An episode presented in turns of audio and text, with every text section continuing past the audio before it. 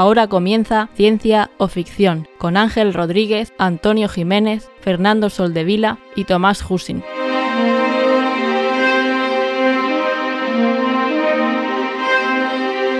Bienvenidos a Ciencia o Ficción, un programa sobre la ciencia y la tecnología que encontramos en libros, series, películas, videojuegos, o no, ya veremos, y básicamente cualquier plataforma. Hola, ¿qué tal? Soy Ángel del futuro con respecto a la grabación y obviamente como me estáis escuchando soy el Ángel del pasado, eso siempre. Quería cortar este, en este momento el podcast para hacer un par de advertencias. El podcast nos ha quedado chulísimo. Acabo de terminar de editarlo, me ha llevado un buen rato y no he podido recortar nada. Ya, ya sabréis de qué, de qué os hablo. El caso es que no sé cuántos de vosotros leéis las notas del programa, pero por si acaso que no haya ningún susto, este programa nos ha quedado un poco escatológico. Para los que sois de la LOXE o programas similares, pues hay mucho, mucho hablar de caca, de pis. Ya, ya veréis de qué, de qué os hablo. Sobre todo empieza la sección de Fernando y también ahí sube el nivel, se, se vuelve el programa un poco picantón. Voy a poner también el, el sonido de más 18. Sobre todo en la intervención de Tomás, eh, escala un poquito. Eh, hemos tenido un día interesante y ha quedado bastante gracioso, pero como bien os digo, no sé cuánta gente lo va a leer si lo escribo solo en las notas del programa. Así que si estáis desayunando, comiendo, merendando, eh, no os recomiendo que estéis escuchando, sobre todo a partir de la parte de, de Fernando. Y también si estáis escuchándolo con, con, chiquillos, con menores de 18 años, lo dejaría para otro momento. Sí que empieza la cosa un poco más adelante, pero bueno, advertido quedáis. Que lo disfrutéis muchísimo. Yo soy Ángel y hoy está conmigo, como estáis viendo en pantalla, y como ahora oiréis toda la plana mayor, os tenemos a todos.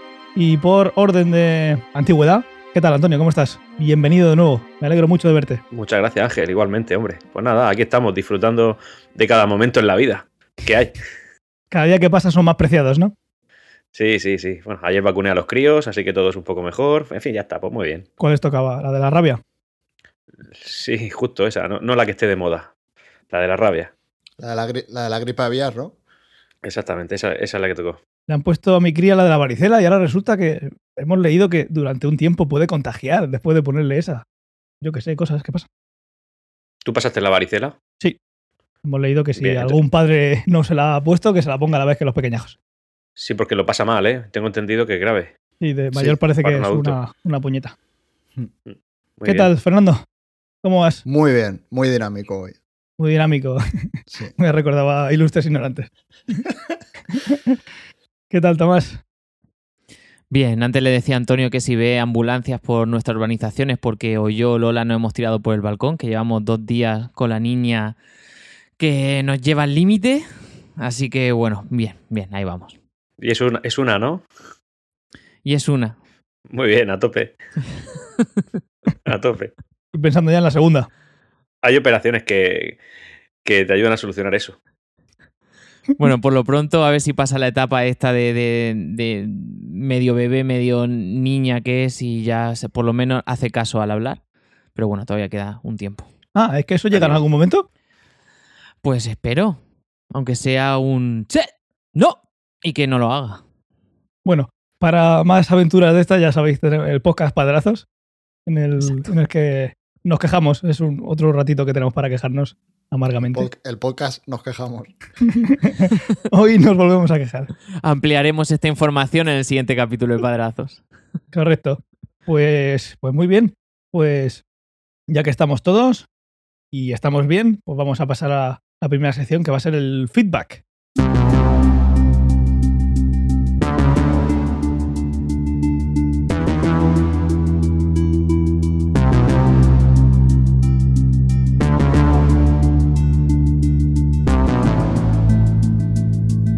Feedback de los oyentes tenemos dos.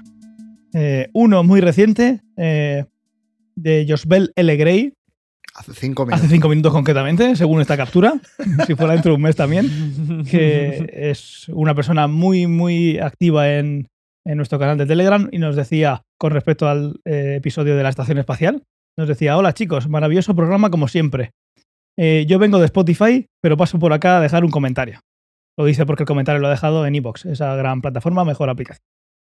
Pensé que iban a mencionar la estación espacial en Valerian y Ciudad de los Mil Planetas, pero quizás no lo hicieron porque se les olvidó o no lo consideraron, ya que la película no se centra como tal en la misma, pero sí en su eh, intro.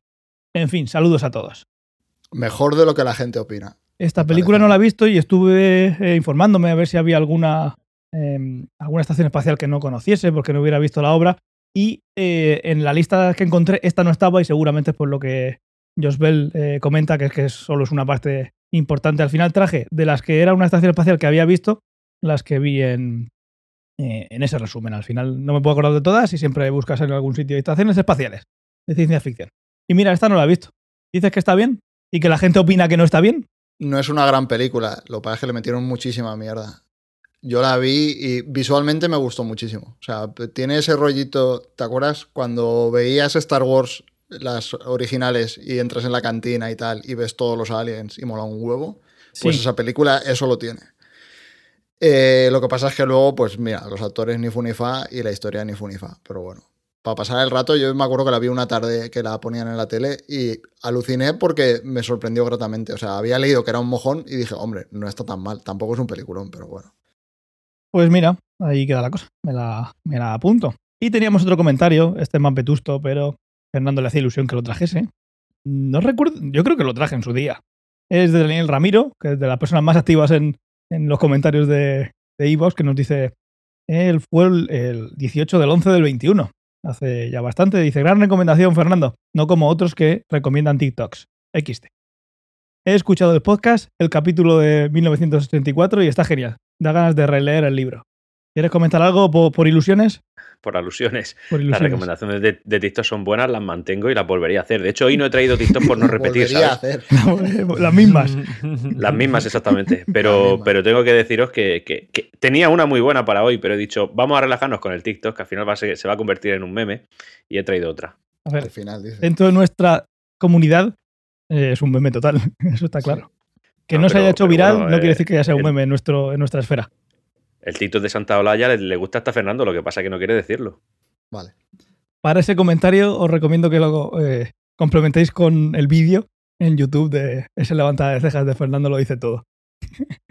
Más vale una imagen que mil palabras, aunque pese mil veces. Pues muchas gracias por los comentarios como siempre y, y os vamos a pasar a la recomendación de la semana. ¿Quién quiere empezar? Empiezo yo, va. Va. ¿Habéis visto 10 Pans? Tú Yes. sí, ¿no? No. El La resto. última temporada, dices. La- hombre, sí, en la última temporada. Eh, no. Entonces me, fre- me freno con los spoilers. Está mejor que la última, que la temporada anterior. O sea, a mí me ha gustado cómo lo han cerrado. ¿Considerarías que es una de las mejores temporadas de la serie? No, ni de coña. No. Entonces, entonces no le voy a meter mucha prisa. No porque son solo seis capítulos. O sea, a ver, es una liada lo que han hecho. Ya, No- es una pena. No, no acabo de entender por qué han hecho lo que han hecho. O sea, además han metido una trama que la han dejado totalmente abierta y no sé si es que piensan hacer películas o piensan hacer la serie dentro de X años o no sé qué narices quieren hacer. Ha sido raro. Pero yo qué sé, también ha estado guay ver final de un montón de, yo qué sé, de los personajes que te han ido molando durante todas las temporadas, pues como que han cerrado cosas. Entonces, me ha gustado más de lo que pensaba. Pensaba que no me iba a gustar. De hecho, hostia, después del primer capítulo estuve a punto de dejar de verla, porque hay un momento con una tablet que Ángel se acordará y un botón que fue lamentable. Eh, pero bueno, me forcé a seguir viendo y los, el ulti- los últimos el último el último capítulo y el anterior sí que, o sea, eh, son el quinto y el sexto sí que me gustaron bastante. Yo tengo un talk muy gordo con el tema de con el tema de que no cierren algunos temas, pues, y acabas de decir que dejan un tema muy abierto. Yo tengo un toque importante con eso. Eso me puede joder mucho la serie, ¿eh? No, a ver, la serie es imposible que la cerrasen porque quedaban tres libros y toda la trama de la protomolécula es en los últimos libros. Y ya dijeron que dónde acababan los libros, o sea, y todo el mundo, en principio, se sabía que no iban a cerrar todo el tema de la protomolécula y los aliens y tal. El problema es que han metido una trama entera de la, prote- de la protomolécula esta temporada. O sea, no es algo que estuviese abierto y hayan continuado contando cosas. Es que han metido una trama nueva sobre eso que todo el mundo sabía que no, capítulos. Y Claro, no, no iba a llevar a ningún lado, no le daba Claro, tiempo. que sabías desde el primer momento que no iba a llevar a ningún lado porque eso se cerraba tres libros después, con lo cual era un poco absurdo. Bueno, pero si la recomiendas es porque al final te quedas con buenas sensaciones, ¿no? A ver, me quedo, es más rollo sentimental que a nivel de la serie. O sea, porque sí, la temporada está mejor que la anterior, que para mí fue la peor de todas. Sí. Con lo cual ahí ha remontado un poco. Y es más, yo qué sé, por, por cerrar un poco todo, todo un arco y ver a los, personajes, que- a los personajes que les ha cogido cariño y tal, pues por darle un cierre. Entonces sí que la recomiendo por eso. Si te molaba la serie, es una manera de cerrarla. Y ya veremos el día de mañana si hacen algo más o no. Yo supongo que me leeré los libros ahora. Sí que me han quedado ganas de ver todo el final, con lo cual supongo que me lo leeré todo. Eh, la recomiendo porque es mejor que la anterior. Entonces, si has visto la anterior, yo creo que es una manera de cerrarlo. Son solo seis capítulos. eh, te la ves en dos tardes, ¿sabes? O yo me la he visto en una semana. Cada, cada noche un episodio y. Eh, me parece eh, el peor final de un villano que he visto en muchísimos años. No sé, Ángel, ¿qué opinará al respecto? Pues más o menos por, por ahí, sí. A mí Sí. lo que más me gustó fue la parte sentimental que tú comentabas. Sí. El ver terminar a esos personajes que le coge cariño, que tienen mucha personalidad. Holden, el personaje de Holden, aunque parece un poco insulso, tiene su. Esa palidez que tiene no le, no le ayuda en, la- en lo insulso que parece. Pero yo qué sé, me, me gustó. eh, yo te- me, emocioné. Con el final me emocioné porque estás despidiendo de esos personajes que, que les coges cariño y te das cuenta, sobre todo cuando, cuando va a terminar. Sí. Y yo qué sé, le dieron un cierre a cada uno, le dieron su momento, le- yo, no sé. Sí. Es, estaba claro que estaban cerrando ese arco de la historia y bueno, pues si te apetece ver cómo, cómo lo cierran, a mí también me da toque dejarme algo a medias. O sea, sobre, no me importa dejar algo a medias si es una mierda, pero si me ha gustado y tal, hago el esfuerzo de ver cinco o seis capítulos para cerrarlo. O sea, yo en, es- en ese aspecto lo recomiendo. Y aparte que no es tan... O sea, que es mejor de lo que si te a, a mucha gente le gustó la temporada anterior, con lo cual esta yo creo que le gustará más. O sea, Sí, sí. Sí, yo, yo, yo recuerdo la penúltima temporada que no me desagradó. Si tú me dices que estás un poco mejor, Ah, Para Me mí vale. es bastante mejor que la anterior. vale. Que, la- que las Pues- dos anteriores. O sea, las dos de Amazon a mí no me gustaron especialmente. Sobre todo, a ver, la última no me gustó nada. Y luego la que están en toda la temporada en el planeta ese extraño tampoco me gustó nada. Vale. Si has terminado, puedo seguir yo. Sí, sí. Pues yo voy a recomendar la serie de Disney Plus, eh, Ojo de Halcón. Disney Plus. Que al- Disney Plus. Eh, eh, ¿Sabes qué pasa? El otro día había un debate, no saben si Plus, Plus. Please. Esto no te acuerdas. Claro, igual no lo Han viste. conseguido que digamos Plus en toda España. sí, pero ¿eh? Berto, Sí. Pero hizo solo una en esa. Berto hizo una campaña en contra de- sobre lo de Disney ¿no? Plus. Sí, que, que iba a ser Disney Plus. Y además sacó un anuncio or- original de, por parte de la compañía diciendo Disney Plus. Sí, sí. Porque Movistar siempre ha sido Movistar Plus. No. Correcto. Claro. La única que es Plus es Disney. Y, y Canal, y Canal Plus y Digital Canal, Plus, que todos son claro. donde, vamos, donde vamos a Movistar. Sí. Bueno, la recomendación es Ojo de Halcón, que es bueno, de serie de, ci- de ciencia ficción que hay en, en Disney Plus Plus, o como quieras tú decirlo, y que además, eh, bueno, pues eh, de- dentro del, del universo cinema- cinematográfico de Marvel, creo que es de, le ha quedado bastante bien. Mejor que, por ejemplo, la de Soldado de Invierno y Falcon y Soldado de Invierno.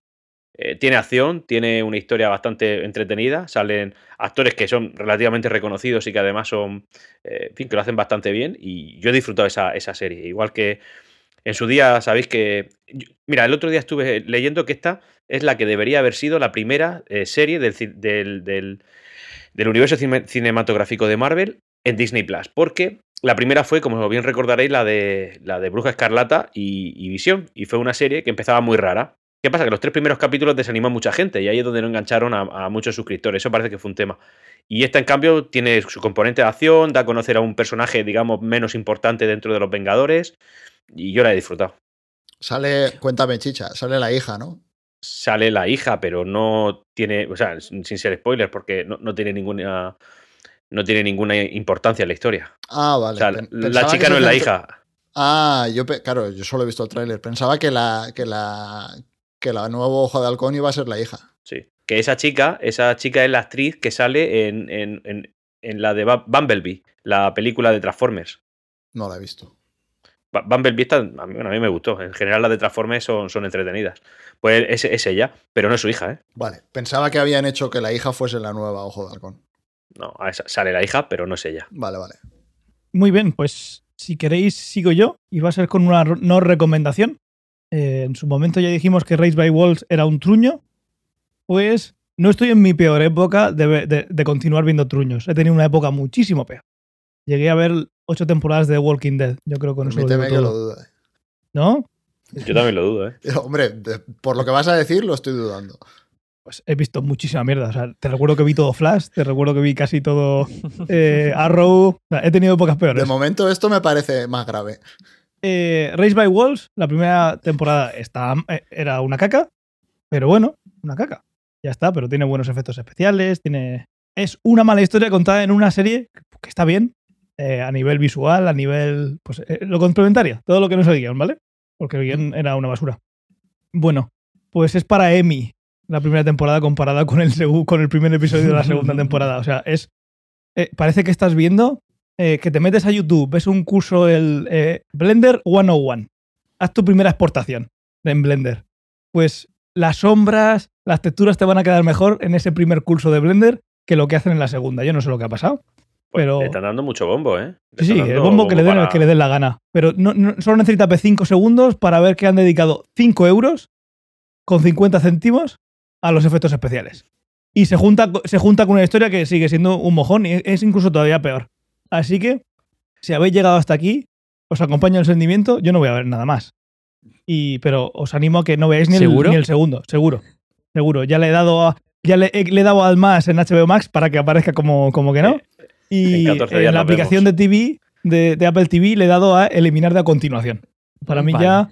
Y Todo. lo que es más grave, la he eliminado de la aplicación de Show TV que tengo para hacer el registro. Fuera.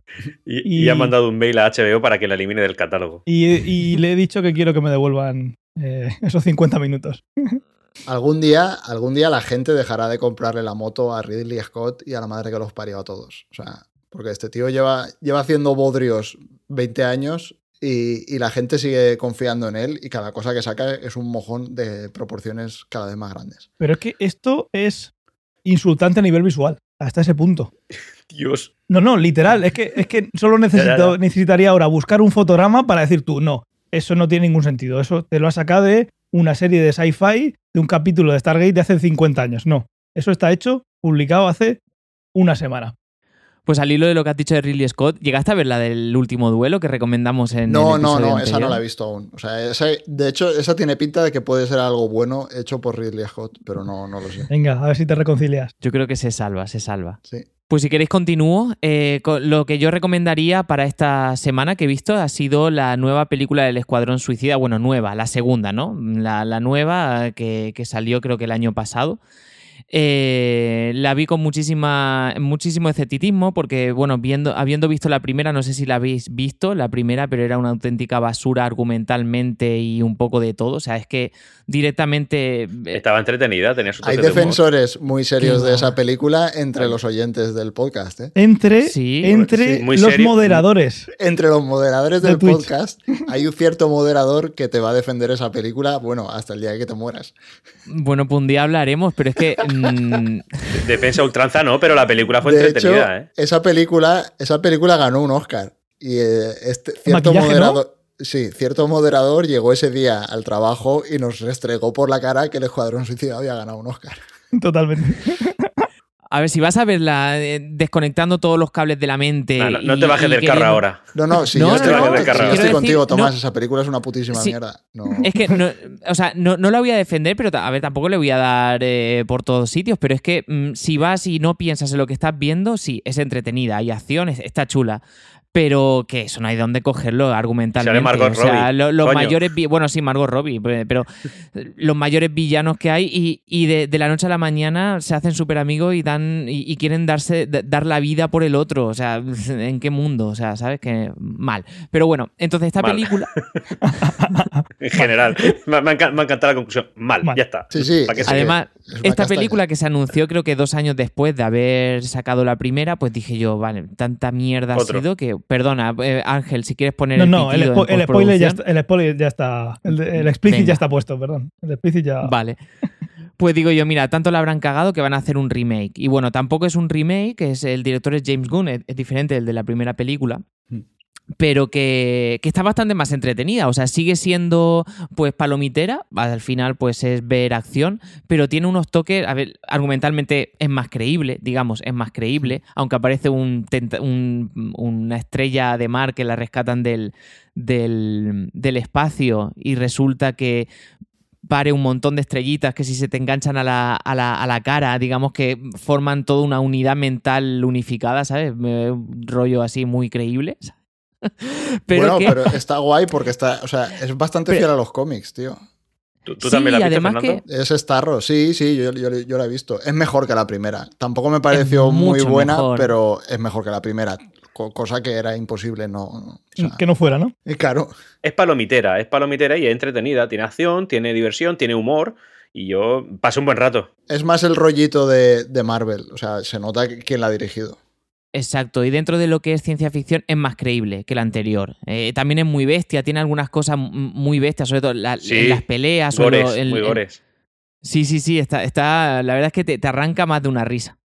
Así que bueno. a ver, visualmente las partes de, de Harley Quinn están muy guays. O sea, tiene ahí una serie de escenas como súper psicodélicas, con flores y tal, eso está chulo visualmente. Y luego a mí lo único que no me moló mucho fue el personaje de John Cena, que además hay una serie ahora de Peacemaker. Voy a verla, por cierto.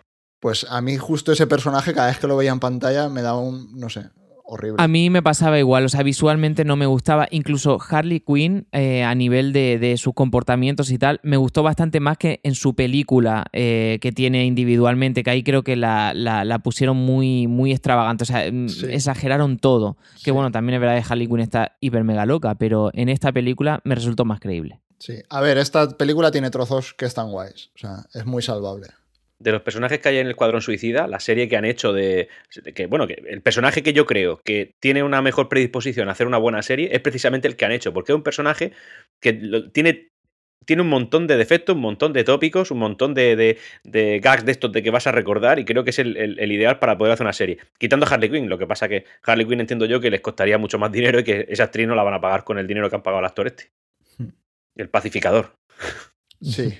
Muy bien, pues yo creo que ahí están todas nuestras recomendaciones. Ha generado debate aquí Tomás. Eh, nos falta Tomás en, esta, en este bosque. Nos falta más Tomás. No, mira quién habla. Me falta más Antonio. No te, no te quiten mérito. yo, últimamente me he quedado últimamente no me, he hecho mayor, me he hecho mayor, últimamente no. Últimamente no vienes. Exactamente, me he puesto gordo. Te estoy lesionado ahora ya y todo. Da igual, seguimos. ¿Qué has hecho? Si lo digo ahora o. ¿Qué has hecho? Pues salí con un amigo que le gusta andar y fuimos a subir por la montaña, un sitio que se llama el Pico del Águila, unos 5 kilómetros para arriba, y este que es un boina verde, el animal, hecho a andar, y yo que soy un, orgulloso, una persona orgullosa, pues digo, voy, a intentar pillarlo. Y cuando llegué arriba del todo, me dio una facitis de caballo, del pie, o sea, no te imaginas lo que me dolía, y tuve que hacerme 5 kilómetros para abajo de puntillas para que no me doliera, y ya cuando llegué abajo al hospital directamente. Ese es el nivel. Escucha, dolor, dolor, un dolor como si fuera un parto. Señor mayor sale a andar por la montaña y no vuelve a casa. Pues ya ves, tío. Por eso digo. y hasta aquí la anécdota de la semana.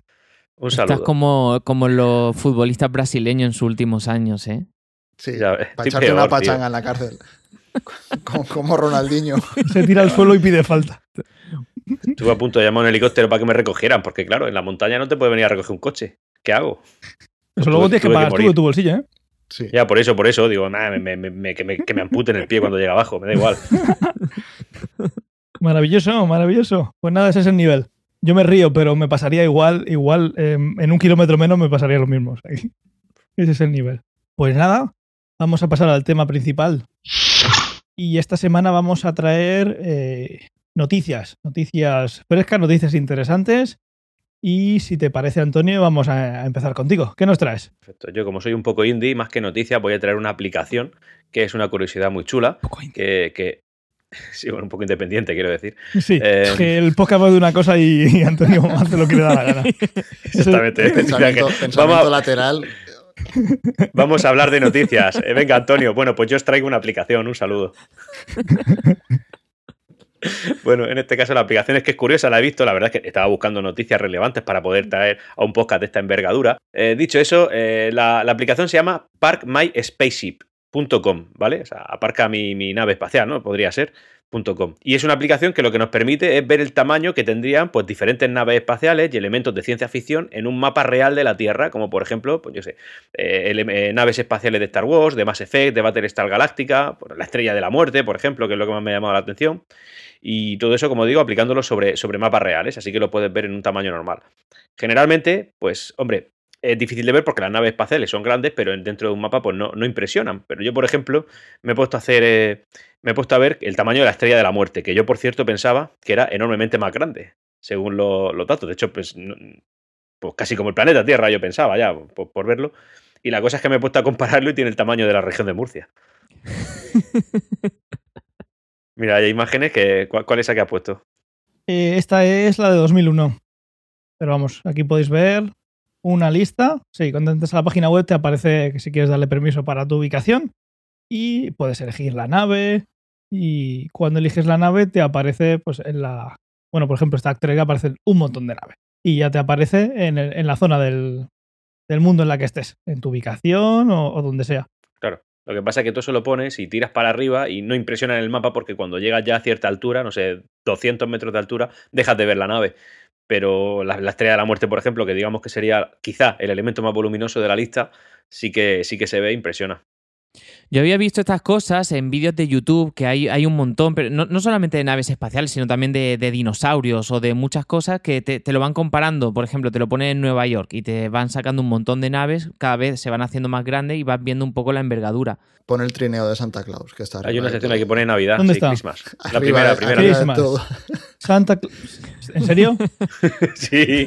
Mira, Santa's Stack, con 7,7 mil millones de regalos. El saco de Santa Claus, tío. 7 mil millones de regalos ocupa muy poco. ¿Qué estás regalando? Esto no son PlayStation 5, ¿eh? Hombre, tú, tú, pero que pasa que tú lo estás viendo en un mapa entonces, eso tienes que ver también la altura. Ojo, ojo, que está, que está nevando en Murcia, ¿eh? No, eso no es Murcia, no, eso, no, eso, pero eso no es Murcia. Esto es Almería, quizás. Sí, sí, sí, no, eso es, eso es, eh, ah, pues, es Almería, sí. Era está nevando en el mundo, está nevando en el mundo. Era Albacete. no, joder, estáis, a ver, estáis empanadísimos. Es nieve navideña de Santa Claus. Claro, mira. La lleva, no sé por qué os reís, ¿eh? Hace tres años cayó aquí una nevada bastante gorda, ¿eh? Claro. Pero aparte es la nieve artificial de Santa Claus, por eso está... Es como los White Walkers. No sabes si hace frío y por eso vienen o viceversa. Claro. Pues muchas gracias por traernos esta cosa muy curiosa. A disfrutarla. ahí la lleváis. Qué tío. Se merece un aumento, la verdad. Sí. Ok, pues eh, ¿Quién sigue? Ah, sigo yo si quieres. All right.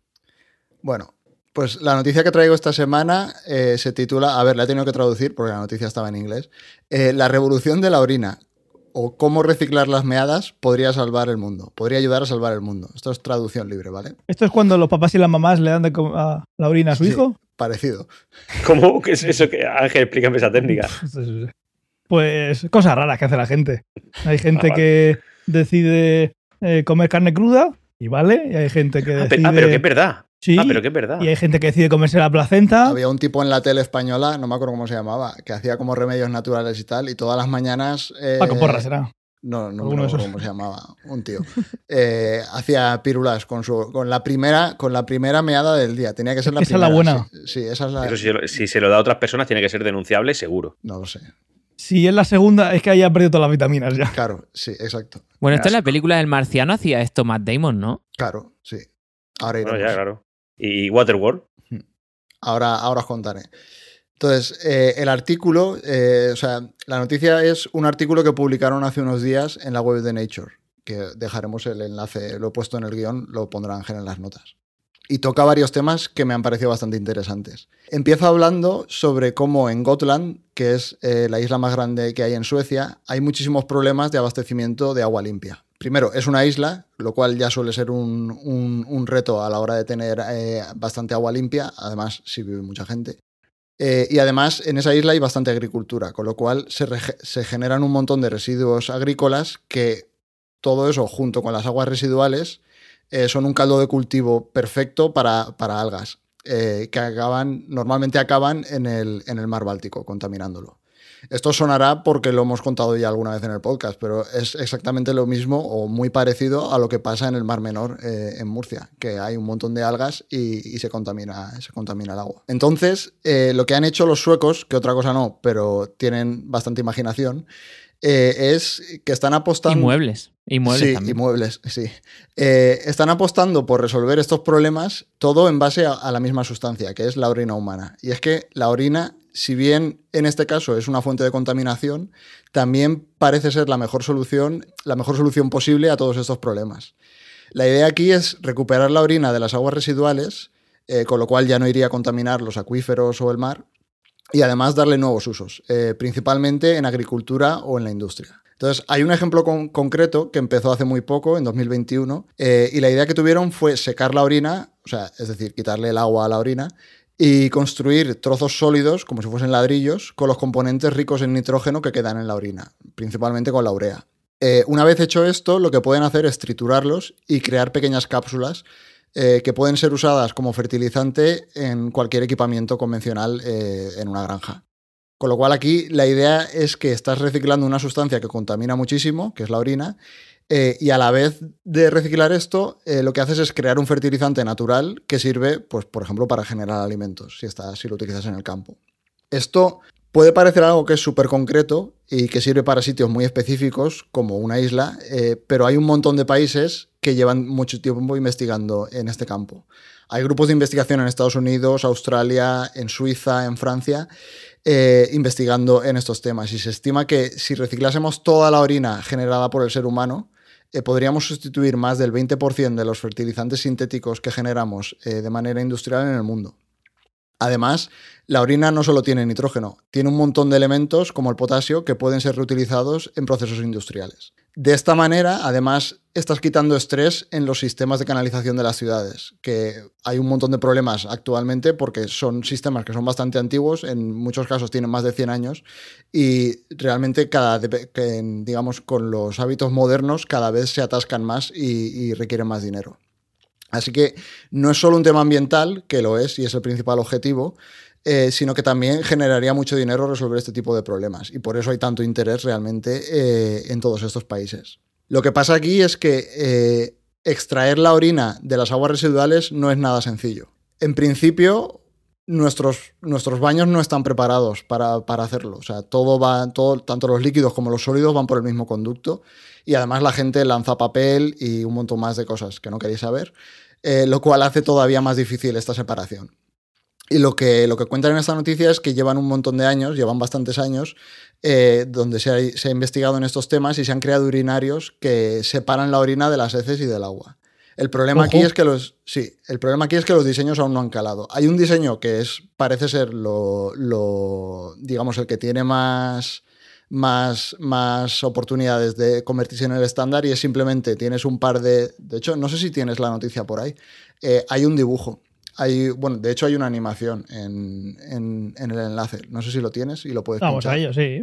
El artículo está muy chulo, le podéis pegar un vistazo. Tiene un montón de, gráficas y de infografía que están súper guays. Eh, básicamente lo que tienes aquí es que lo que viene a ser la taza eh, tiene como un conducto extra y lo que pasa con un líquido es que cuando está resbalando, aunque digamos se haga una curva hacia adentro, eh, los líquidos se, siguen resbalando en esa dirección. Es, igual lo habéis visto alguna vez, yo qué sé, cuando está lloviendo y en los tejados el agua es como que entra un poquito más eh, hacia adentro. Entonces, aquí utilizan el mismo efecto, digamos. Por la tensión superficial, ¿no? Sí, básicamente porque sigue deslizándose por esa superficie y no llega a caer. Mm. Eh, entonces aquí lo que utilizan es, digamos, ese tipo de sistema para que eh, la orina vaya por un conducto y luego pues cae el agua para limpiar la, digamos, la, la, taza y se lleva también eh, las heces. El, mojón, sí. Sí. Entonces así ya lo tendrías separado. Ahí tenéis a el, el, término, científico.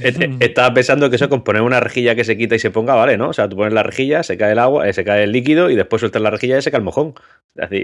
Ya, a ver, es otro diseño, sí, pero al final tiene que ser algo. Bueno, tienes una taza de váter y después un urinario de esos de pie como los que hay en, los, no sé, en los, hmm. centros comerciales. Yo, yo, ingeniero no soy, pero bueno, yo ahí ya lo consigo separar. Pero bueno, aquí lo que estáis comentando es un poco lo que pasa siempre, que todas estas ideas llegan primero y, todas estas tecnologías tienen que desarrollarse. El problema es que eh, a día de hoy, pues pasa lo que pasa siempre, que al principio es caro de implementar, que los edificios no están preparados, eh, porque hay mucha gente que lo que decíais ahora de, ah, pues tienes un urinario y un sitio para, para cagar. Pues hay gente que no tiene sitio. Otro lenguaje científico. a ver, es que es lo que hay. Eh, no voy a un pino, dejémoslo ahí. ¿Sabes? O sea, no. Sí, sí. Es que no queda bien, pásate cursi. Yo pensaba que igual se podía hacer por flotabilidad, pero claro, hay veces que flota y hay otras que no, depende de lo que hayas comido. Sí. Entonces, es eso, los edificios no están preparados, es caro y luego, por ejemplo, eh, también pasa que los procesos para convertir la orina en algo útil, en sacarle la urea y sacar el nitrógeno, etcétera, eh, No será eh, simple, ¿no? Claro, no están refinados. O sea, pasa lo de siempre. No está hecho a escala, con lo cual sigue siendo algo caro. Y además, los prototipos de baños que ha habido en los últimos años, eh, el problema que tienen es que si no funcionan a la perfección, en el momento en el que hay algún pequeño fallo, pues generan olores, eh, generan problemas eh, de salud incluso, porque yo qué sé, al final son desechos que son, no, o sea, no son ultra tóxicos, pero son tóxicos. No serías un beta tester tú, ¿no? A ver, depende. Fernando confía en la ciencia. Por la ciencia, por la ciencia sí. Sí, depende. Claro, el problema aquí es que pues, cuando la gente los han probado, eh, si ha habido cualquier problema, pues lo que pasa siempre, que se demoniza la tecnología y no quieren volver a saber nada más, con lo cual se genera cierto rechazo y cuesta un montón volverlos a implantar. Y luego aquí lo que pasa es que aunque puedas separar la orina, los componentes, claro, uno de los problemas es que aunque la puedas separar, los, los componentes de la orina son difíciles de tratar por sí mismos. O sea, por una parte tienes agua, que eso es fácil. Tienes un gran porcentaje que es agua. Pero luego tienes la urea. Y el problema de la urea es que te interesa cogerla porque es súper útil, porque tiene mucho nitrógeno y vale para hacer fertilizantes, pero cuando se mezcla con el agua genera amoníaco. Eh, de hecho, a ver, genera amoníaco en estado gas, que por eso cuando alguien pega una meada huele tan mal, porque eh, Correcto. lo, lo que está saliendo es el amoníaco. Sobre todo si has comido espárragos. Sobre todo, sí. Entonces, el problema es que si no tratas el amoníaco, contamina el aire y además se te está llevando el nitrógeno en forma de gas, con lo cual estás perdiendo los materiales que quieres, que quieres coger. Y aquí hay un montón de prototipos eh, que enlaza un poco con lo que hablabais de hacerlo de maneras distintas. Por ejemplo, hay uno que parece bastante, bastante bueno, que es almacenar la orina en tanques y poner bacterias que metabolizan, básicamente se alimentan de amoníaco. Con lo cual se comen el amoníaco y generan nitratos sólidos como, como excrementos, que es lo que tú utilizas luego para hacer, para hacer un fertilizante. Luego hay procesos químicos, pero vamos, lo que viene a ocurrir es que hay muchas maneras de hacerlo, pero no hay ninguna que sea claramente más eficiente que las demás y aún no se sabe eh, cómo aplicarlas todas, todas estas medidas a gran, a gran escala. Porque, claro, una gracia de esto es que lo podrías hacer en todas partes del mundo y tendrías todos los días una generación de, en este caso, de fertilizantes. Es curioso porque todo, porque históricamente eh, los humanos siempre hemos dado un montón de usos a la orina. Históricamente se ha utilizado como fertilizante, pero también se utilizaba para tratar pieles, para lavar tejidos, para producir pólvora también. Eh, sin embargo, en los siglos XIX y en el siglo XX empezamos a construir en las ciudades los sistemas, los sistemas de alcantarillado y las aguas residuales, donde va todo junto y acaba de cualquier manera. O sea, hay veces que se trata, hay veces que acaba en un campo, hay veces que acaba en el mar. Lo ves en el Eh, río flotando. Sí, y dejamos de aprovecharnos de un recurso que es súper abundante, porque todo el mundo, todo el mundo mea, y es universal, porque hay gente en todo el mundo, con lo cual es- una fuente, digamos, Hay de. gente que me colonia, ¿eh? Sí. Tienen que quitar que, que se multe por, por hacer pis en un árbol en la calle. Eso de la colonia es figuradamente. Sí. Entiendo. Eh, señora gente, yo estaba fertilizando, yo estaba abonando Sí, este preciso árbol. Que, que te, que te llegue la gente y tú le digas, de nada. Y le sacan las referencias del artículo que hemos puesto. Mire, se- según esta referencia, Ignorante. Estoy ayudando al Ignorante. planeta. y saca la porra y te la revienta en la cabeza. Ya te digo. Eh, tienes que poner un- una nota del programa en, en- en el episodio de hoy diciendo que, que recomiendas que no se escuche este podcast si estás comiendo. O en hora de la comida o de cena o de desayuno. Es un poco escatológico, pero bueno, es lo que hay. Bueno, uno de, uno de los usos de los mejores usos y científicamente más demostrados por el amoníaco es cuando te pica una medusa. Sí, Mm. Siempre, siempre Sí, hay es dice, verdad, eso es verdad. Sí, sí, eh, mea, mea, mea. Na- nunca, nadie, eh, nunca mea nadie, pero siempre hay algo gracioso. Eso sí, sí, eso te mea así. claro. Eh, yo lo había escuchado, yo pensaba que era leyenda urbana, pero bueno. No, a ver, es leyenda urbana, amoníaco. no deberías hacerlo. Pero porque, porque tiene demasiado poco amoníaco, ¿no? Bueno, eh, porque hay muchas más cosas, sí. Pero sí, es una leyenda urbana. Siempre empieza, siempre Bueno, hay algo. prueba a mear. En una buena leyenda urbana siempre hay algo de verdad Sí, que luego se, se tragiversa. Correcto. Bueno, hay gente, hay, gente, hay gente que le gusta y no por motivos médicos. Y ya cada uno en su vida. Sí, bueno, esto, en tu tiempo libre tú haz lo que quieras.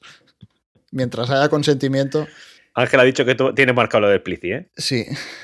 Claro, y aquí hay una cosa más, que es la parte cultural. O sea, hoy en día todavía hay muchísimos reparos eh, en cuanto, primero, en cuanto a invertir dinero en estas investigaciones, porque no es fácil recoger fondos.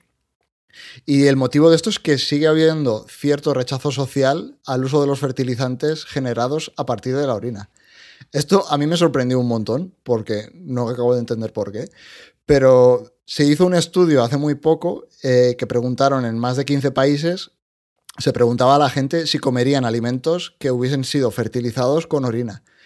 Y la media de todos los países a los que preguntaban, por cierto, no estaba España, por si me lo ibais a preguntar, lo estuve mirando, me, bajé el paper y lo estuve mirando, eh, no está España. La media de todos estaba en, un torno, eh, en torno al 60% a favor de, de comer esos alimentos. O sea, claro, hay un 40% que no. Y eso es de media. Había países como Francia y China que estaban a favor en torno al 80%, que dices, bueno, hay una gran aceptación. Pero luego había otros países como Portugal que estaban al 29%. O sea, hay países donde hay muchísimo reparo a utilizar eh, algo totalmente natural como un fertilizante. Eso a mí me sorprendió. Pero fertilizantes se usan continuamente, no solamente esto, sino cualquiera. Sí. De, de hecho, yo recuerdo que, bueno, en el colegio nos enseñaron lo que era el guano. ¿Sabéis lo que es el guano? Claro. Eso yo lo he visto en Isventura.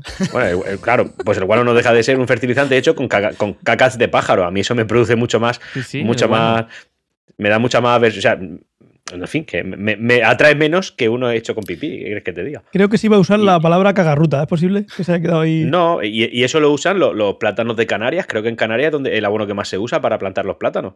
Puede ser. y, Espérate que, como, digas algo así. son los mejores del te censuran como Garzón, ¿eh? Como digas algo así. bueno, he, dicho que creo que, pero lo que sí que he dicho también es que los, plátanos de Canarias son los mejores. Los mejores del mundo. Y si, lo, y, si lo hacen con guano, que a mí me produce cierta aversión, pues oye, pues bueno, pues entonces estaré equivocado. Y a mí el pipí pues, me produce menos aversión que el guano. Titula el, capítulo como guano. Sí. Claro, todo esto choca un montón antes hablábamos de The Expanse, eh, choca un montón con lo que vemos en, series y películas. Eh, justo hablando de The Expanse, durante toda la serie se ve cómo reciclan el 100% de lo que generan. O sea, todas las estaciones espaciales reciclan el agua para poder beber, para regar las plantas. Eh, reciclan el oxígeno. El oxígeno claro, si no, fíjate tú, a ver, ¿de, dónde? Claro, sí, el oxígeno para respirar. Luego, yo qué sé, estaba haciendo memoria y en Dune en Dune tienes eh, los Fremen que llevan los trajes para reciclar todos los fluidos corporales, si no, no podrían estar, aguantar vivos eh, en el desierto. Hay otro ejemplo que he de reconocer que fue el que me hizo traer la, noticia al, podcast. Eh, ¿Conocéis una serie que se llama Bota Juan? Sí. Que creo que cada temporada se llama diferente, ¿no? sí, creo que es Bota Juan y luego. Empezó en Netflix y ahora está en HBO la segunda temporada. No lo sé, sí. Sí, algo así. A ver, es una, es una comedia de Javier, con Javier Cámara de protagonista. Creo que vi dos capítulos de la primera y la dejé. Puede ser, sí. Fulminantemente. Eh, para los que no la conozcan, cuenta la historia de un político en España y de cómo funcionan los, los partidos políticos por dentro, cómo, cómo, hacen las campañas electorales, cómo las puñaladas que se pegan eh, entre ellos, eh, etcétera, etcétera. No creo que se peguen puñaladas. No, no, que va. Eh, claro, y el protagonista es el típico político que tú lo dices y tú lo ves y dices, ¿cómo ha podido llegar este tío a ser ministro, por ejemplo? O sea, seguro que tenéis un montón de ejemplos en la cabeza con, políticos de... Estoy buscando alguno que no. Y eso es lo que me está costando. Claro, el protagonista además es, lo definiría como una mezcla entre Michael Scott de The Office y Torrente. Wow. O sea, tirando, tirando, torrente, ¿eh? ¿eh? sí, no, tiene mucho de torrente, pero tiene. O sea, a mí esta serie eh, no la he visto toda. He visto una temporada y media o así, o dos temporadas puede ser, y me gusta bastante. Y hay un montón de momentos que me recuerdan a The Office. O sea, e, esos silencios extraños que la cámara se queda fija en alguien. Incómodos, ¿no? Eh, y súper incómodos, sí. Entonces, eh, y este tío tiene un montón de cosas de, de, Michael Scott. Y luego tiene un montón de cosas de Torrente. O sea, el tío es repugnante. Bueno, a lo que iba. Esto era simplemente por los que no conozcan la serie. Eh, en uno de los capítulos este tipo, el, político, se reencuentra con los viejos compañeros del instituto y empiezan a contarse cómo les ha ido la vida y tal. El tío va como que va a ser un puto ganador porque es ministro y tal. Y se da cuenta que uno de ellos eh, se ha forrado porque ha inventado un baño que separa la orina de las heces. Entonces le compran, y le, compran la, patente por, un, por, una pasta que flipas. El tío tiene, una, tiene un pastizal. Entonces, justo cuando vi la noticia dije, coño, como en la serie del político. Pero entonces, ¿estás reconociendo que has visto la serie? ¿Qué? Estás reconociendo que has visto la serie. Claro, pues sí, a mí la serie me gusta bastante. He visto un par de temporadas. Ah, vale, vale. O sea, no la he visto entera, Vale. no sé por qué temporada van, pero Lo único que ha hateado ha sido tú. claro. Ah, Eso lo pregunto. Podemos continuar. Yo tengo, tengo curiosidades de que salió, pero no he visto ni un minuto. He visto un montón de carteles por la, por la calle, eso sí. Pero no he visto ni un minuto. No sé, a mí, yo qué sé, me, me hace gracia, me, me mola. Es, es eso, tiene. A ver, no es de Office ni de coña, porque de Office solo hay una, pero yo creo que sí que tiene cositas de The Office. ¿Sería un humor similar al de la que se avecina? No, que va. Entonces no, no hay que verla. Entonces no la veo. Vale. Bueno, a ver, Que va es, a volver. es una buena, es una buena referencia. Sí, va a volver, va a volver. Tengo un ejemplo más, eh, porque justo además esta semana anunciaron que volvía Futurama. Eh, 20 capítulos en Hulu con Matt Groening, con David Cohen. O sea, vuelven guionistas bastante buenos. Ya veremos cómo sale. Soy bastante escéptico, pero bueno, es Futurama, con lo cual posiblemente le, le pegue un vistazo cuando salga. Veremos, veremos, a ver qué tal. Sí, y es algo que se ve en Futurama y en cualquier serie o libro de ciencia ficción cuando te presentan una sociedad, digamos, hiperavanzada o futurista, siempre se, se da por supuesto que reciclan el 100% de los residuos. O sea, que no hay contaminación y que lo reciclan todo. Y hay un capítulo súper bueno en el que un asteroide va a chocar con la Tierra y los va a extinguir a todos. Y no pueden, o sea, y lo, que va a ocurrir es que de normal el asteroide, con la atmósfera que tenemos hoy en día, no pasaría nada porque reventaría contra la atmósfera y ardería.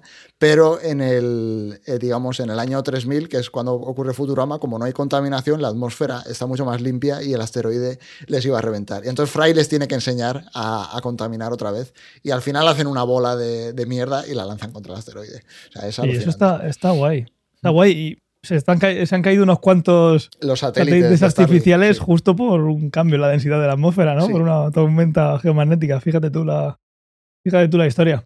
Y bueno, eso era un poco. Dejaremos la noticia por ahí. El que le quiera pegar un vistazo es una noticia chula. Entonces, lo último, eh, me- abro debate, un poco de debate, un pequeño debate. ¿Comeríais alimentos fertilizados con vuestra orina o no? Porque Antonio no me ha quedado claro si lo haría o no.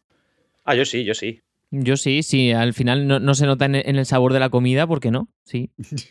Te da igual lo que comas mientras el sabor sea bueno. A ver, yo partiendo de la base de que ya vale. fertilizamos con mierda de animales, quiero decir, o sea, Claro, ¿qué diferencia hay? Es que no, no lo acabo de entender. Claro. Por eso me choca tanto, sale de mí, porque coño. me parece absurdo que haya gente que se oponga. No. Si Totalmente. la única saliva que me trago es la mía. Por- Yo a eso le añadiría el, sobre todo después de haber visto Pesadilla en la cocina, la mierda que tendrá ese restaurante al que como. Hostia. ese sí. restaurante al que me, de que me manda la comida. Y seguimos aquí. Sí. Pues, pues ha dado juego el tema de la caca aquí, ¿eh? Hombre, yo solo traigo calidad, Antonio. Sí, sí. No sé por qué sigue sorprendiendo. Sí. No, no, no me sorprende la calidad que trae, me sorprende que la mierda para tanto. bueno, es una forma de Hombre, verlo. con la mierda, a ver, la civilización humana no existiría sin la mierda. Anda que no hemos hecho casas de mierda durante, durante años y años. Calatrava sigue haciendo cosas de mierda. Sí, Hay un dicho popular que dice no hay gusto más descansado que el de después de haber cagado. Claro. O sea, Bueno, sí lo hay. No sé si quiero saber. bueno, partimos, pasamos del debate. Una Si victoria queréis- del Real Murcia, coño. Bueno, sí. Si quieres, Ángel, continúo yo con la siguiente noticia. Bueno, traigo dos, dos noticias científicas. Una, mm, miraremos hacia las estrellas, ¿vale? Eh, Nos vamos al espacio otra vez, que, nos gusta mucho. Y es que se ha descubierto un tercer planeta que gira alrededor de Próxima Centauri, que es la, la estrella que está más próxima a nuestro Sol. Eh, mide, bueno, eh, tiene una- un tamaño que es una cuarta parte de la masa de la Tierra, o sea, es más pequeñito y es uno de los exoplanetas más ligeros que, que se han detectado. Eh, está a cuatro años luz de distancia. Mm, La verdad es que escuchando muchas veces esto está a cientos de millones de años luz, tal, pues cuatro años luz tampoco parece que, que es mucho, así que está por aquí cerquita. Eso está aquí al lado. Pero lamentablemente es un planeta eh, que no es habitable, ¿vale? Es un planeta rocoso que orbita a 4 millones de kilómetros del, del Sol, ¿no? De, de Próxima Centauri, que para que lo. para poner un símil así con, con nuestro sistema solar, pues es como un menos de una décima parte de la distancia que, que separa Mercurio. Me parece que su año dura, dura tres días, eh, le- leí. O sea, su vuelta al sol dura Eh, tres días. Cuatro días. Cuatro O días. cuatro días. sí. Eh, bueno, es uno de los tres planetas porque eh, este está en una zona no habitable, pero después hay otra, otro planeta que se detectó que, que sí que está en la, zona habitable. Para que un planeta tenga zona, esté en la zona habitable quiere decir de que haya pues eh, agua en la superficie, en la superficie del planeta. Sí, lo contamos en su día en un podcast que dedicamos a eso. Sobre todo tener la posibilidad de, por la distancia a la que está, el tipo de estrella que es, que pueda haber agua en estado líquido, sólido y gaseoso, que es como hoy en día entendemos la vida. Si luego hay unos replicantes como en Stargate que se alimentan de, chatarra espacial, eso ya es otra cosa. Pero así, tal como entendemos nosotros, agua en estado sólido, líquido y gaseoso. ¿Hasta dónde hay pruebas? Hasta dónde hay pruebas, correcto. Así que seguiremos observando por ahí a ver si, si, en ese sistema solar, que bueno, alrededor de esa estrella, pues parece ser que sí que puede haber más planetas. De momento tenemos tres, así que a ver si, si hay más. Y uno de ellos en zona habitable. Y la otra noticia que traigo, eh, en esta vez sí que vamos a mirar hacia la Tierra, no, no, al espacio, pero bueno, eh, han conseguido que tres pacientes que, que, tenían una parálisis pues vuelvan a caminar con unos implantes eléctricos en la médula espinal. Eh, es un sistema desarrollado por neurocientíficos suizos que ha permitido a tres hombres con una lesión medular completa ponerse en pie a las pocas horas de ser intervenido. Y aquí me ha llamado mucho la atención la, inmediatez, ¿no? Y a dar sus primeros pasos en apenas unos días. Eh, tras algunos meses de entrenamiento, incluso son, han sido capaces de andar, de montar en bicicleta o incluso de hacer piragüismo. Lo estás diciendo como si, yo qué sé, se hubieran hecho una bicicleta esto es para darle. No, tengo ningún sonido de aplauso, pero. Hay un vídeo por ahí que se ve. Eh, es una pasada. es, una pasada. Es una locura. Lo estuve, es una pasada. el otro día y es una locura. Sí. Así que, bueno, el, neurocientífico Gregoire Courtin, que perdóname ahí, Fernando, igual tú lo tienes, tienes mejor acento que yo, pero bueno, en español es Gregorio Cortinas, ¿vale? De la escuela. Gregorio Cortinas. Fernando, de la escuela. delítanos. No, no, no, Gregorio Cortinas, para adelante. Aparte, igual ni es francés. es suficiente. Hemos perdido la oportunidad. Es suizo, pero bueno, tiene, lo, puedes decir tú mucho mejor en francés. ¿eh? No, no, no. Es francés, es francés. Hostia, es francés. Guapete el pavo, ¿eh? Menudo fucker. Venga. Tío. Hostia, pues imagínate, y en España Gregorio Cortinas. Pincha el enlace, Ángel. ¿Pongo el enlace? Bueno, bueno, bueno, bueno. Tía Fernando, la Virgen. Este tío te, arregla, la, foto tiene. Te, arregla la médula y te esto, esto es de stock, ¿eh? Esto es de stock. Yo le daría mi flor. Hombre. Esto es imagen de stock, ¿eh? Y es full profesor, no half sí, No, no, hombre, full profesor y tan full. Ya tenemos portada para el episodio, ¿verdad? Bueno, Gregorio Cortinas llevaba años investigando pues que eh, lograr que personas con la médula espinal dañada pues volviesen a andar y tuvo pues unos primeros avances en este campo que lo demostró con ratas en el año 2012. Eh, pasó a conseguirlo con monos en el 2016 y por último pues eh, le llegaron los, pacientes humanos en 2018. En esta ocasión, tres hombres paralizados desde hacía varios años volvieron a caminar tras introducirle implantes en la médula espinal, ¿vale? Una especie de micro, micro eh, alambres y, cuerdecillas, pues lo, consiguieron. Entonces, después de unos meses de entrenamiento, con unos arneses inteligentes lograron controlar que los músculos de las piernas eh, y, bueno, gracias a los músculos de las piernas dieran sus primeros pasos por sí mismos, ¿no? Sin necesidad de una estimulación eléctrica.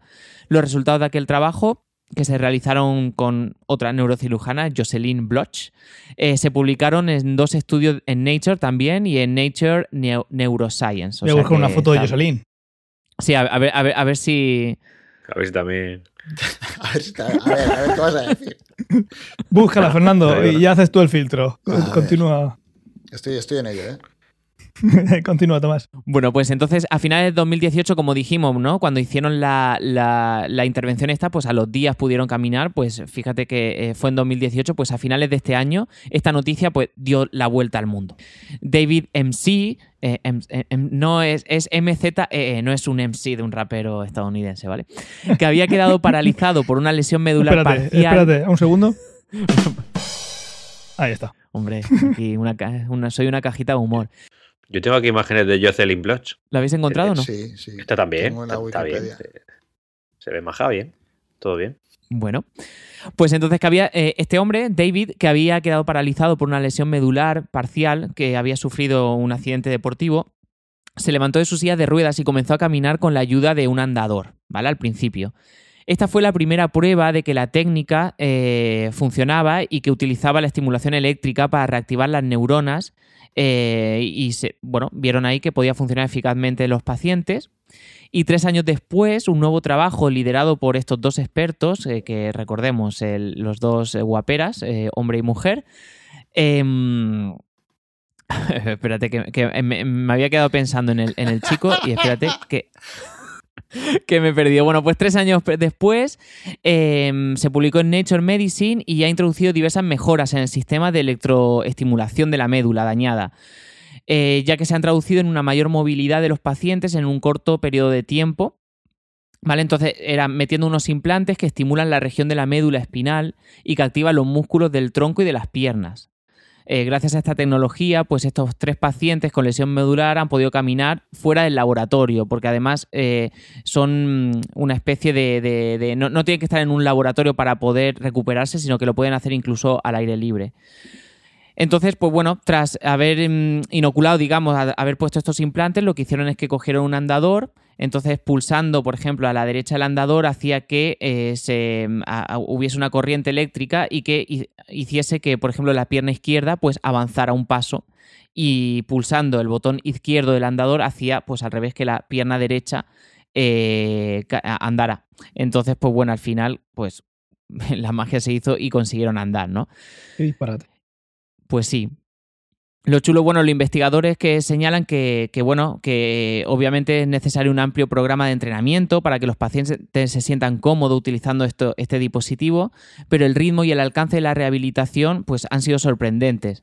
Eh, los tres pacientes, como hemos dicho, se pusieron a caminar, a pedalear, a nadar y a controlar los movimientos del torso solo días después de que se activaran los, los implantes. Y bueno, pues la verdad es que es, eh, es un, gran, un gran avance científico y como, como dijimos, pues bueno, pues la felicidad que puede dar a personas que se hayan quedado parapléjicas, pues que, puedan, puedan volver a caminar. La verdad es que es una... Y a sus familias, es una pasada. Y sus familias, es una noticia fantástica, la verdad. Ya ves. ¿Has leído en el artículo si tiene que ser algún tipo de, de lesión en concreto para que este sistema funcione? Al final es una, lesión en la, en la, médula espinal. A ver, sí que es cierto que, bueno, eh, a raíz de estos entrenamientos, pues incluso consiguieron que, con el tiempo los músculos, pues, eh, haber conseguido, pues, eso, eh, masa muscular, ¿no? Entonces, bueno, yo imagino que, cualquier lesión en la médula siempre y cuando el resto de tu, de tu cuerpo pues, pueda habilitar que, puedas caminar, ¿no? Pues a base de entrenamiento y de fortalecer esos músculos, pues yo creo que es compatible. Qué guay, qué guay. Pues sí. Y cualquier noticia que tengamos con respecto a esto la traeremos, porque esto imagino que la noticia tan, tan importante y estaremos viendo luego noticias de continuación. Así que si tenemos alguna de, follow-up, os la traeremos porque pedazo de noticia más, más chula. Muy bien, pues yo tenía dos noticias, una por si se quedaba el podcast corto y otra por si se quedaba largo. Y como para no estar yo mucho tiempo y que no se haga muy largo, voy a contar. Que hay que ir a ver, hay que ir a ver los Goya. ¿Verdad? Hay que ir a ver los Goya. Madre mía. Espérate. ¿Qué te pasa con los Goya? Tampoco los Goya, tampoco te gustan los Goya. Bueno, mi, Abro mi opinión sobre mi opinión sobre el cine español es, es, la que es. Su opinión sobre el cine español es la opinión que, que, que tienes de hace 30 años. No ha cambiado. Yo creo que si el cine español. A ver, eh, han salido no voy, a ser, no, voy a, ser muy duro. Si no existiese, no pasaría nada, ¿no?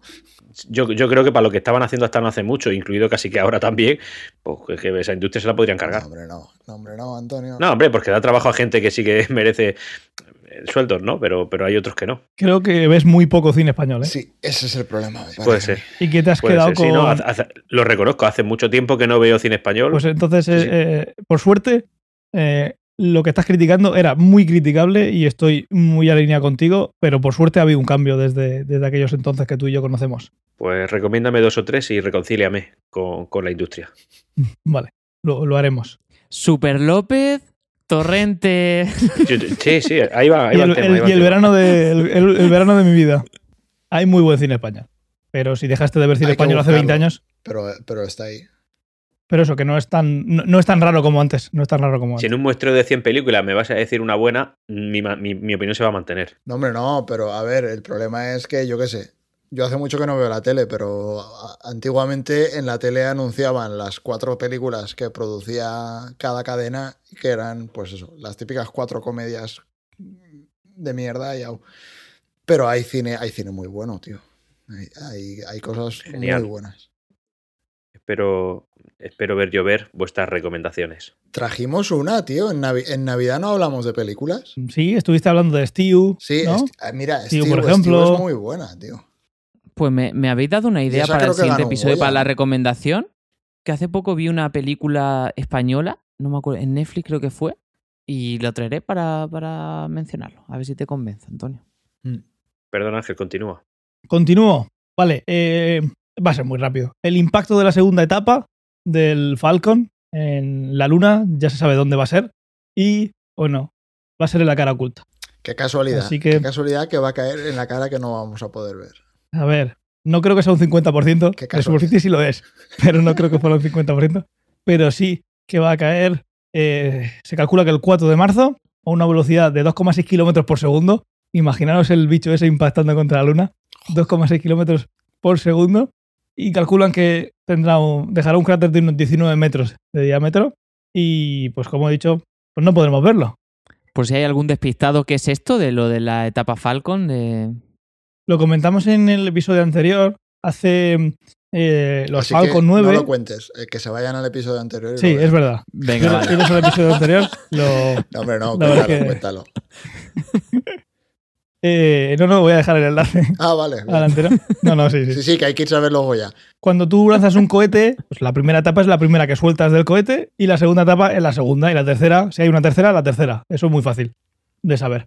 Pues la segunda etapa del, del Falcon es uno de los cohetes de, de Elon Musk, de SpaceX, que es la etapa que se encarga de poner en su sitio el, en órbita el satélite o la carga, lo que quieras poner. Pues eh, se lanzó hace siete años uno que hubo algún fallo y la, la segunda, la primera fase habréis- la habréis visto aterrizar muchas veces. Aterriza en, o aterriza en, en una plataforma en el mar o aterriza eh, al lado de la plataforma donde sale. Eh, va automatizado y han conseguido llegar a un nivel de especialización que es, pues eso, pierden muy, poquiti- muy poquitos primeras fases, digamos. La segunda fase suele eh, quemarse en la atmósfera, encima de- del mar. Eh, pues esta hubo un fallo y no hizo eso y ha estado dando vueltas desde hace siete años y va a colisionar en la Luna. No es lo primero, el primer objeto que colisiona en la Luna, pero sí es el primero que colisiona sin ser una misión que iba a la Luna y, y de forma descontrolada. Ya, ya- ya es demasiada casualidad, ¿vale? Con lo inmenso que es el espacio y la trayectoria La que hace la la luna gravedad. y todo. La gravedad va, va llevándoselo. Sí. Pero bueno, eh, por ejemplo, la Luna hace un, un tiempo, y lo comentamos en el podcast, eh, la NASA estrelló en uno de los, eh, de los cráteres que hay por- en el Polo Norte, estrelló un- una sonda para que expulsara polvo y medir el espectro de, esa, de ese polvo para ver si había agua en el fondo de esos cráteres que nunca, que nunca da, da- da el sol. Y luego ha habido otras misiones pues, que, que no han frenado a tiempo y se han estrellado. Pero esto es el primer objeto que, bueno, pues como dice Tomás, iba por ahí por el espacio y de repente se encuentra con, con la Luna. Una Luna que no tiene atmósfera, así que pues va, en- va a caer a, a plomo. A plomo caerá. Estamos contaminando el satélite antes de colonizarlo. Bueno, ahí hay un montón de cosas ya. Eh, Pero bueno, es, es uno. Una vez comentamos, creo, eh, que había diferentes fases, diferentes niveles en los que se pone si a un planeta o a un satélite eh, hay que ir eh, más limpio o menos limpio. Hmm. La Luna es en los que menos limpios hay que ir, porque no vas a contaminar una posible evidencia futura de, de vida ni nada. Eso es un, un desierto. Un Arial. En, en Marte tampoco hay mucho, pero luego hay lunas como Europa, como Titán, que sí que son lunas que cuando se vaya hay que ir muy, muy, muy limpito, porque, porque puede ser que encuentres algo. Pero en la luna da igual y está ya pues llena de, de- de rovers que se quedaron ahí en la luna y, y un montón de cosas. Pero bueno, eh, ya cuando vayamos se hará un museo, las pondrán todos en el mismo sitio y ya está. Lo que sí que se verá es el cráter, porque en la luna hay un par de orbitadores y en algún momento pues nos mandarán una foto de, del cacharro ahí espanchurrado. Podrían enfocarle en directo y grabarlo, tío. Eso es terminología técnica, ¿no? El, el cacharro espanchurrado. Sí. Sí, sí, sí. Va, perdón. Así lo, así lo ha comunicado la NASA. Y los más se va a espanchurrar. Espanchurrar. Lo que pasa es que pues, eh, la versión de Texas. Pero bueno, no pasa nada, porque como la luna es suya, pues hacen lo que quieren. No, la luna es de todo el mundo. Sí, sí, de todo el mundo. Que pueda ir. Claro. Pero sí, eso. Hay un tratado por ahí que. No, tú no puedes llegar y comprar. Si alguna vez veis que se vende un metro de un metro cuadrado de luna, es una estafa. Mm. No se puede. Un metro de una estrella, sí. tú puedes, te puedes, puedes regalar para San Valentín, ahora que queda poquito. Aunque en poca nos estáis escuchando el día después, podéis regalar una, una estrella que no pasa nada, pero un trozo de luna no se puede. Eso no, no es legal. Están te están vendiendo un suelo que no, que no es tuyo. Todo llegará. Sí, cuando estemos allí todo llegará. Mm. Pues ya está. Hay una más, muy rápida. Ha habido un super ¿Cómo de selfie rápida? esta semana. No sé si lo habéis Super visto. selfie. El selfie del, del James Webb. no. Selfie, selfie, la- el, el selfie no, hay una foto, pero selfie no lleva cámaras para echarse selfies. Se ha hecho un selfie, sí. No, ¿cómo que se ha hecho un selfie? Espérate que lo encuentre. Si no lleva cámaras. Que se ven los espejos. Le han hecho una tío. fotillo. Le han hecho una fotillo desde tierra. Mira, Ya ha conseguido la primera imagen y han salido como esperaban 18 estrellas. De una estrella han salido 18. Ahora van a empezar a poner cada, cada espejo para que en lugar de si apuntas una estrella que salga una, no 18. creo que salió ayer. Fue. Hace 19 horas, sí. No, no llega un día. Ah, sí, pero esto es la imagen del espejo secundario. Claro, hombre, pero bueno, a ver. Si, te No un si no te ves entero, no es un selfie. Ah, o sea, vale. una fotopolla no es un selfie. No. Hombre, pues claro que es un selfie. Te has hecho una foto a ti mismo. O sea, no te has pillado entero. Cuando te haces un selfie y solo se te ve de cintura para arriba, es un selfie. Vale. Te estás riendo porque no me lo puedes, no me lo puedes discutir. O sea, es una lógica aplastante. ¿Qué decías, Antonio? Que digo que hay un, hay un titular de una, de, una conocida página web que chataca que pone ya tenemos la primera imagen, de, de imagen del James Webb. Y no, no son espectaculares. Es que no es la primera imagen. Es que todo. Para poner ese titular está muy guay, pero no es la primera imagen. Es una imagen de, eh, de testeo. Obviamente sabían que iba a salir solo. o sea, que iban a- tienes 18 espejos, lo más normal es que salgan 18 imágenes. Si salen menos es de pura casualidad. Volviendo al tema de si una foto polla es un selfie, habría que, habría que estudiarlo, ¿eh?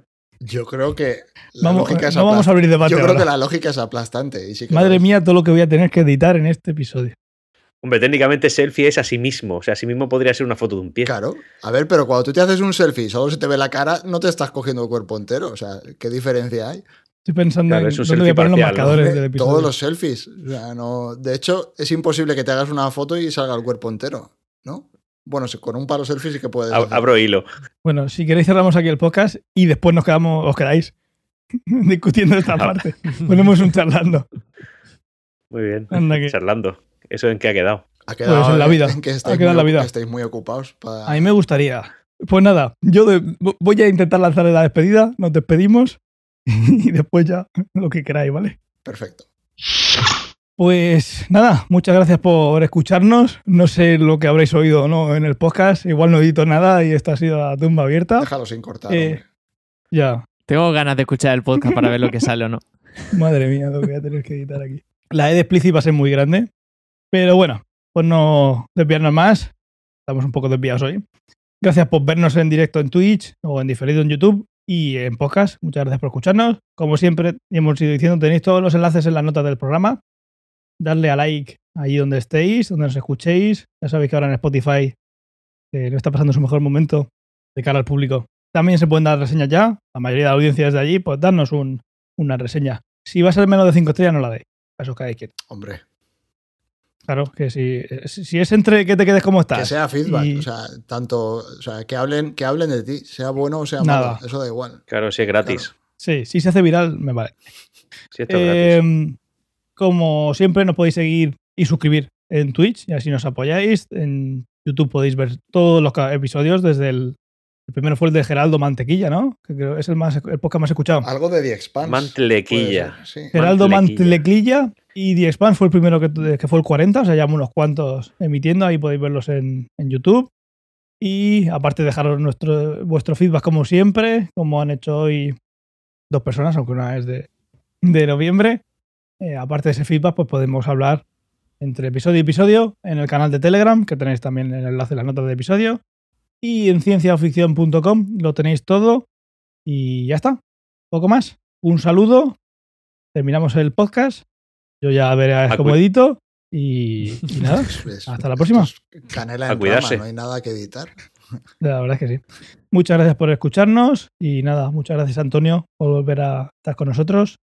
Y a Tomás. Un placer coincidir otra vez lo- los cuatro aquí. Hacía tiempo que no lo hacíamos. Nos cuesta, nos cuesta. Grandes, grandes. Grandes. Ahora que en la vida ten- tenemos, bueno, la mayoría tenemos hijos, esto es la, es la leche. Y seguida, y seguida de Harryman Back en, en, en Twitch. Por ejemplo, sí. Que se vienen cositas. Que se vienen Por cositas. ejemplo, sí. Por ejemplo, un abrazo. Adiós. Chao. chao, chao, que vaya bien.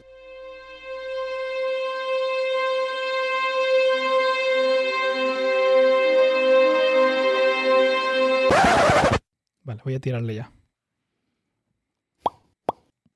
Muy buenas. Hola, hola, hola, Oye, hola. Espera, a ver. Si, Hello. si- si se me oye a mí, se nos oye a todos. Esto ha Sí. cambiado. Vale, pues espera, voy a empezar a grabar en local. Mierda. ¿Qué tal? Bueno. Poneros las camisetas que voy a pincharos las cuatro cámaras. Ahí estamos todos. Mira qué guapos. Ya está. Mira qué guapos todos. A ver que me encuadre, que siempre la lías. Yo tengo, Sí, yo tampoco estoy encuadrado. yo tengo un nuevo gadget. A ver, yo no, siem- yo no la lío siempre. Yo estoy capturando tu, lo que me llega de, de tu, de tu Por eso, pero no Webcam. es lo mismo que es lo que me sale a mí. ¿Qué prefieres? Bueno, yo sé lo que prefieres. Que estés re- reencuadrando cada vez en lugar de tú tener que... A ver, a mí me da igual, pero tenía que probarlo. ¿Ves? Tomás también está de lado. Él se pone siempre en, un- en uno de los tercios. Pero ves, cuando yo veo lo que él manda, él sí que manda más trozo. O sea, él a su, iz- a su izquierda Sí, estoy sí. viendo la cama. Sí, y no bueno. se ve. La vida, ¿qué quieres que te ¿Es diga? una cama o no sé qué es? O un, sofá. La vida. Es una cama de invitados. La habitación está invitado. Pues eso, que estaba descuadrado. La compraste en la sección invitados de camas. Sí, Pues nada, para que no vuelvan a, para que no vuelvan a venir. es una que compras especialmente para que no estén tan cómodos como para querer volver. Me gusta, me gusta. Pues nada, pues si hay alguien en el. Si alguien nos está escuchando y, y nos escucha mal se o lo que sea, sí, ¿no? A ver cómo se le escuchará a Antonio. Yo, a mí, hola, ¿qué tal? Antonio, se le, Antonio se le escucha un poco de, de chichinao, pero bueno. Se ha construido el altavoz con el bote de colacao. No, eh, Tomás, Tomás va a poner solución al Uh, tema. y ahora, y Ahora, ahora. ahora, ahora, menudo cambio. Madre mía. Buah. ¿Qué ha pasado? A mí me da No que sé, ese ha, habido, micrófono. ha habido un cambio ahí de audio brutal. A mí que me da que ese micrófono tiene ganancia. No Ganancia. nada, ¿eh? Free, free, free, free gain. Y según el micrófono entiende, sube o baja. Esto va a ser un cachondeo. Bueno, pues. Cosas que pasan. decirte. Estamos entre La vida, micrófonos. la vida, la vida. Sí. Pues La nada, vida, la vida, la vida. Espérate. Ahora, repítelo. No, sí, hombre, eso solo se repite una vez. ¿Recuerdas cuando pusiste en bucle lo de, lo de mi música de, de- de Jurassic Park? Qué grande. Bueno, pues, ah, pues lo acaba de hacer Fernando. Está tu mano, Ángel. Lo, come- lo comentábamos en el, en el. Esta tarde, ¿no? Era. O esta mañana en el, en el grupo de Telegram. Grupo de Discord. En el grupo de Telegram, el de Discord. El de Discord. Buen tráiler, ¿eh? Pues ¿sabes que todavía no lo he visto? Ahora lo Pues, comentamos buen en el, tráiler. en el podcast. No, esto es material de falso inicio totalmente. Totalmente. Estoy A ver por si ahí una empiezas a campana. meter los falsos inicios. Sí, es- no es una campana, es una sirena. De, ¿Son los pupiers? Son, sí, los bomberos. Eh, a ver si empiezas a meter los falsos inicios en el, en el podcast. Alguna vez he pensado en ponerlos al final. Que eso está Hombre, guay. se pone- es el falso inicio. Pero Luego siempre. ya metes la musiquita y eso. Siempre- Habrá gente que no le interese. Siempre, siempre llego al final de la edición cansado. Entonces digo, "Ah". Pues esto no hay, no hay ni que editarlos. Se mete al principio y ya. bueno, bueno, tenemos siete espectadores. Madre Por el mía, falso inicio. el falso inicio. Sí, esto es lo mejor. Oye, ¿habéis Sí, visto lo el, mismo que, que ponentes. ¿habéis visto el, eso que he puesto detrás? Mira, ahora voy a poner a. Espera, que no te veo. No sé. Ah, es que lo veo muy chiquito. Ahora es un mini. Un mini R2D2. Y ahora zoom. un Kirby. Ah, el Kirby. Buen tráiler de Kirby, eh, también. No he visto el. Donkey Kong. ¿De Kirby? ¿Que es de animación? No, del juego. Ah. Mira, voy a poner este en honor a Antonio que lleva tiempo sin aparecer por aquí. Toma. Toma. Pues Ah, nada. por cierto, ha salido- la segunda temporada de Superman y Lois. Sí, lo vi en ¿Sí? HBO Max y dije, mira, una cosa que no tengo que ver. Pues, pues es una. Aunque, aunque yo estoy viendo lo peor de HBO Max. Te, Ahora te lo voy a contaremos. decir que tuviste algo mucho peor que Superman y Lois, seguro. Lo peor de HBO Max, sin duda. Sí, Ahora lo comentamos. Academy, eso también queda ahí. Pues es- mira que si sacan otra temporada, seguramente la vea. Pues, pues entonces no veas series buenas, sigue con eso. Bueno, pues vamos a, vamos a, a empezar. Acaba el falso inicio ya. Se acabó el falso inicio, sí. Pues nada, muchas gracias a todos. Vamos a empezar lo que va siendo la grabación del, del podcast. El podcast estamos más o menos cinco minutos de, de- de grabación en Logic, que luego me pierdo. Pues, pues, pues, pues vamos allá. Mete la intro. Tengo la, tengo la, lo que tengo es la salida. Alguna vez haré un, haré todo sin editar, directamente desde aquí, pero bueno, Pues claro. directamente. Eso Te lo hemos dicho varias veces. A ver si aunque no se oiga aquí, yo ya realmente estoy en el punto en el que dándole a grabar ya empiezo a grabar en el donde toca. Eso ya no tengo que editarlo, eso es maravilloso ya. vale, me pongo un poco más. Esta es mi voz habitual. Sexy. Lo bueno es que os puedo mutear y todo mientras que hago esto. Pues nada, chavales, vamos allá. Noticias molonguis, tengo aquí puesto aquí.